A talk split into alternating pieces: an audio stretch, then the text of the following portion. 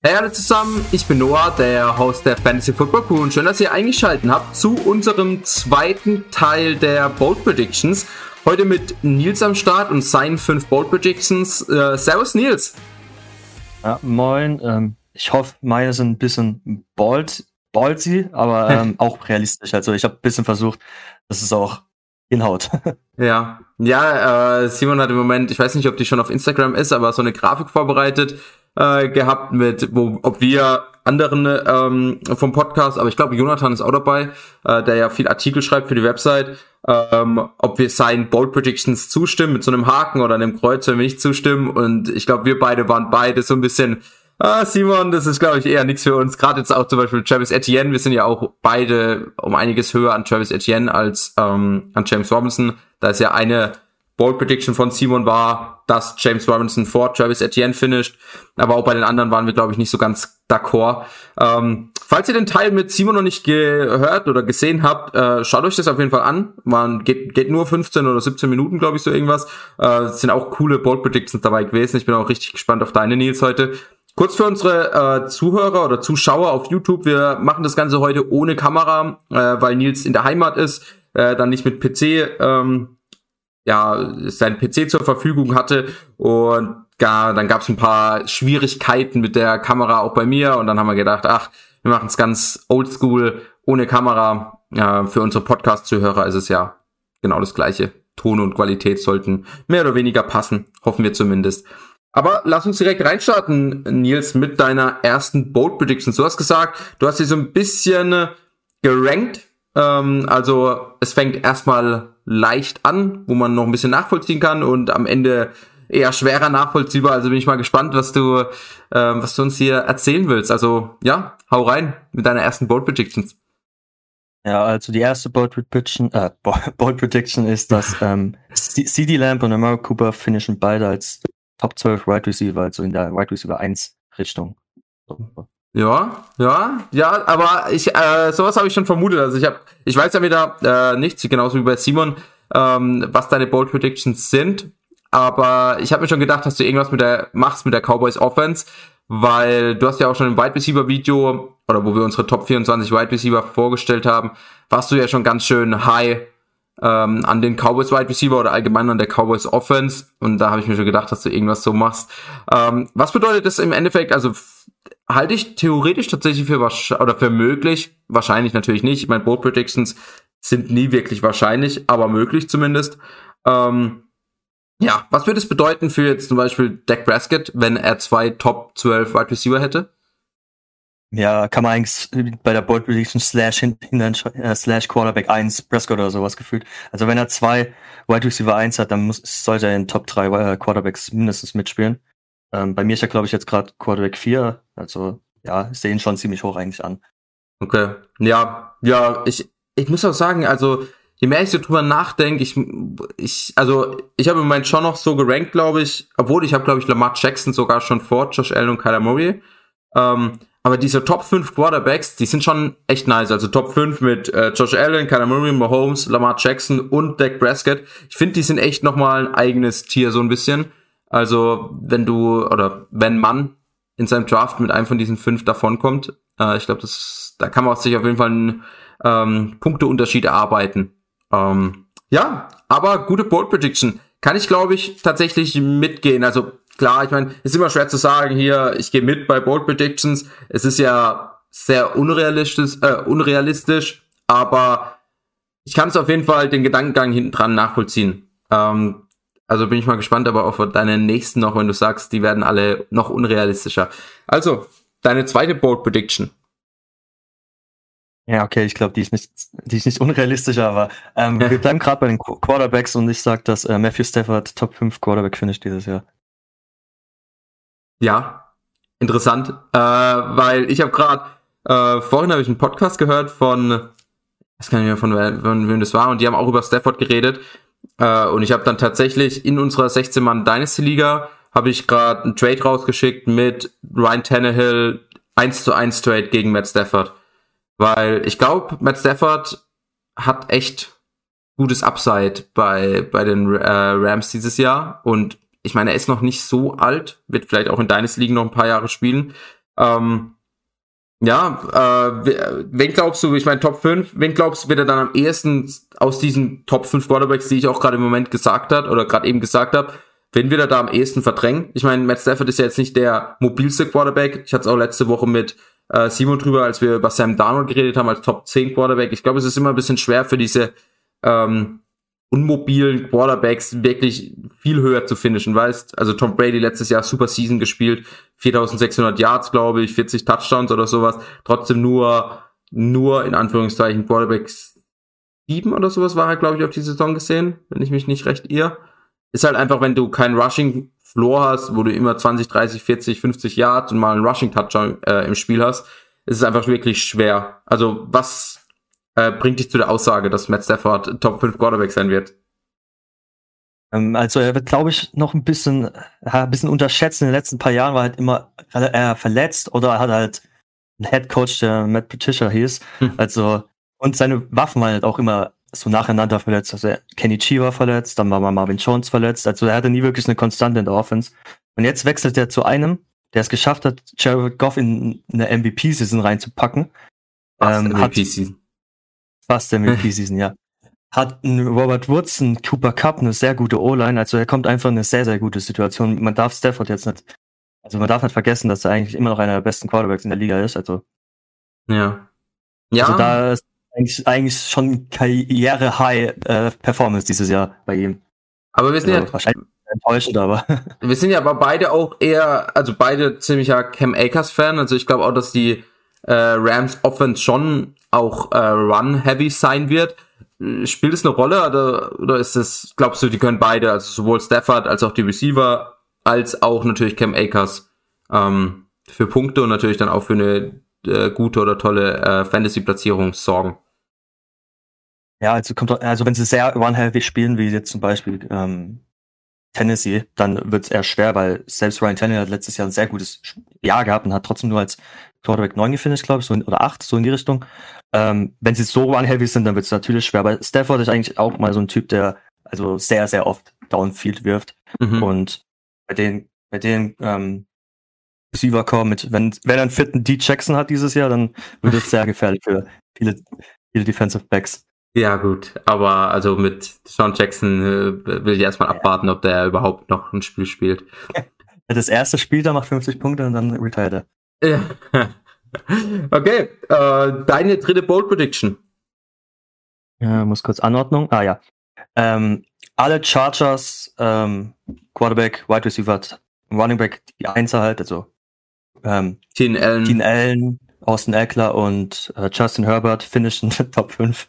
Top 5? Ja. In, äh, also mit, mit, mit Eckler dann aber schon, also mindestens mal Half PPR oder ja, eher ja, vielleicht ja, sogar PPR. Alles Half PPR, mindestens, genau. Okay. Also Standard beide nicht. Okay, krass. Äh, das erinnert mich voll an die Fantasy Footballers, die machen jedes Jahr, machen die auch so Hot Takes, irgendwie sowas in die Richtung. Äh, also ist ein amerikanischer Podcast, könnt mir vorstellen, dass viele von euch den kennen.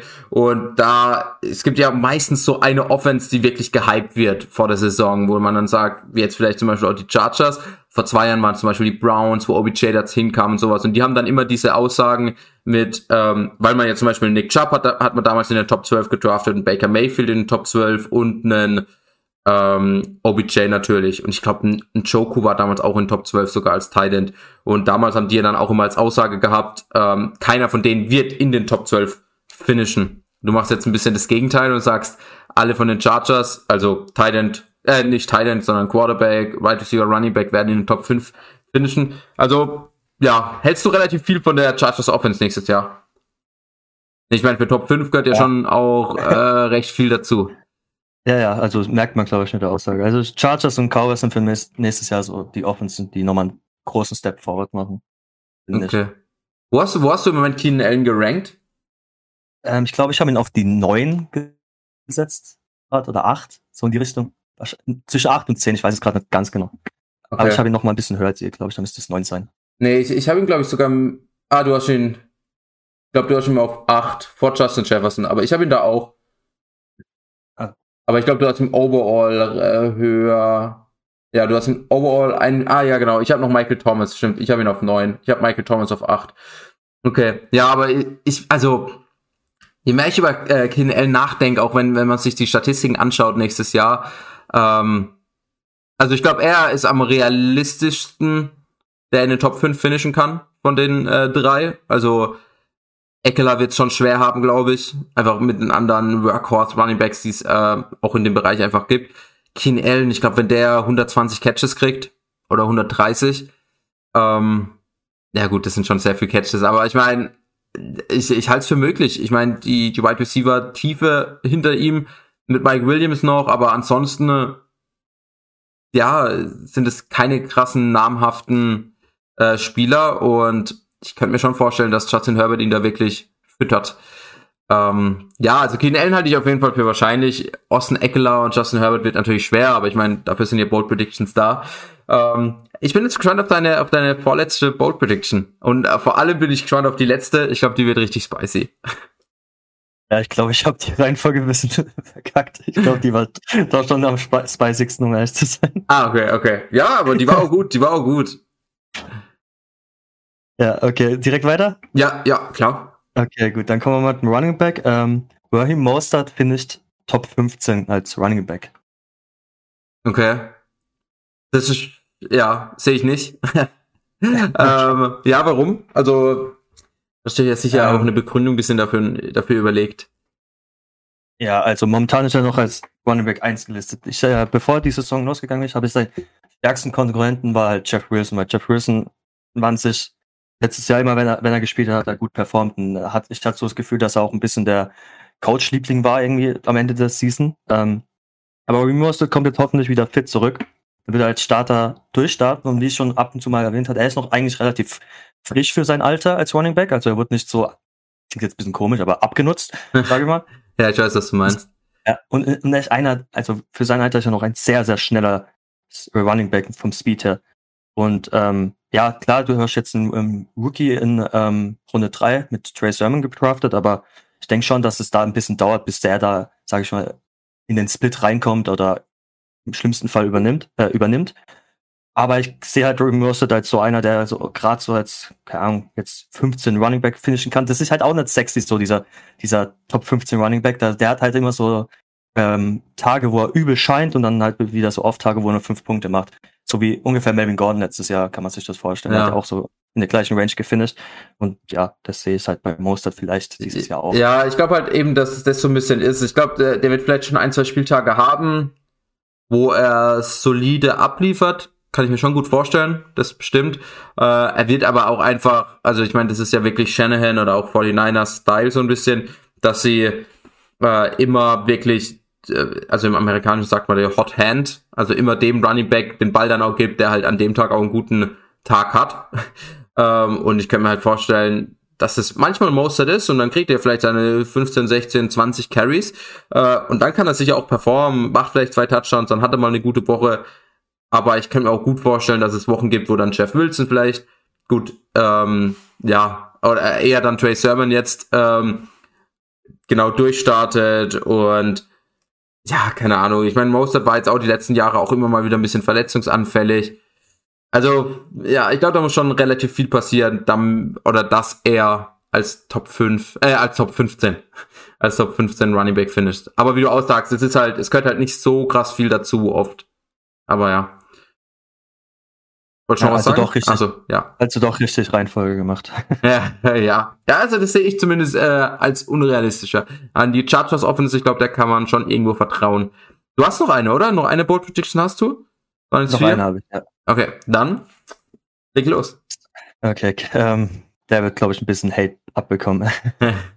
ähm, keiner der beiden Raiders Running Backs, also Josh Jacobs und Kenyon Drake, finde ich in, in der Top 24. In der Top 24. Haben, also wir nicht, haben wir nicht letzte Woche oder vor zwei Wochen noch gesagt, wir sind beide äh, zu tief an auf die Raiders Running Backs und wir müssen Josh Jacobs vielleicht sogar ein bisschen hochpushen? Ja, aber ich brauchte noch eine fünfte Board Prediction. ja, also aber das sehe ich tatsächlich, das halte ich schon für möglich. Also auch wie schon, also wie gerade eben gesagt, ich könnte mir gut vorstellen, dass wir Josh Jacobs, den wir ja alle, also ich habe ihn mittlerweile am höchsten gerankt. Ich habe ihn so Mitte Runde 4 gerankt. Ähm, ihr habt den fast schon in Runde 5 oder in Runde 5, glaube ich, gerankt. Auch wenn man, wenn man sich amerikanische Experten anschaut, ist er ja oft dann so Ende 4, Anfang 5 gerankt. Ich glaube, das ging schon, also geht mittlerweile schon recht fast zu weit, also dass, wir, dass er so tief gerankt ist. Ähm, aber das, ich meine, es kann schon vieles passieren und wenn es wirklich an der Art Split wird, auch bei beiden, also zwischen Kenyon Drake und Josh Jacobs, kann ich mir schon gut vorstellen, dass sie beide nicht in den Top 24 finishen. Also ja, da, fand, da fand ich die mit Mostert, die fand ich boldiger. Okay. Ja, also muss es, muss es ja nur einer verletzen, dann ist die schon wieder Quatsch eigentlich. Ja, das stimmt. Stimmt, klar. Bei, bei einem von, also wenn einer ausfällt, dann wird der andere wahrscheinlich sogar ein Top 12 Running Back vielleicht oder Top 15, so wie Josh Jacobs letztes Jahr. Ähm, ja, aber es war interessant. Äh, bin mal gespannt, äh, wenn wir die jetzt auch Simon und Jonathan sagen, was die zu den Bold Predictions sagen, äh, ob die uns da zustimmen oder nicht. Oder dir zustimmen. Äh, für unsere Zuhörer oder unsere Zuschauer, ähm, Genau, wir machen nächste Woche vermutlich noch eine äh, Bold Prediction Episode, damit mein Bold Predictions, entweder Nils dann als Kommentator oder Simon als Kommentator, mal gucken, je nachdem, wer, wer sich traut oder wer will. Ähm, und danach kommt dann, also sprich in zwei Wochen, kommt dann unser, unsere Diskussion zu unserem Top 100 Overall Ranking. Äh, könnt ihr euch aber auch schon jetzt auf der Website anschauen. Da gibt's unser quasi ECR, also unser Expert Consensus Ranking. Da haben wir den Durchschnitt unserer, unserer drei Rankings gemacht, also von Nils, Simon und mir. Und äh, falls ihr jetzt auch schon demnächst äh, draftet, könnt ihr euch natürlich diese Liste ähm, ja, zu äh, anschauen und danach auch ein bisschen draften. Ich glaube, die das Ranking, Nils, du hast es auch schon oft gesagt, das, das unser gemeinsames Ranking sieht eigentlich ganz gut aus. Da ist man fast schon zufriedener als mit seinem eigenen Ranking. Also das sieht schon echt gut aus. Ähm, genau. Und ansonsten sehen wir uns im nächsten Video oder im nächsten Podcast. Ciao. Fantasy Football Crew, das Zuhause aller Manager.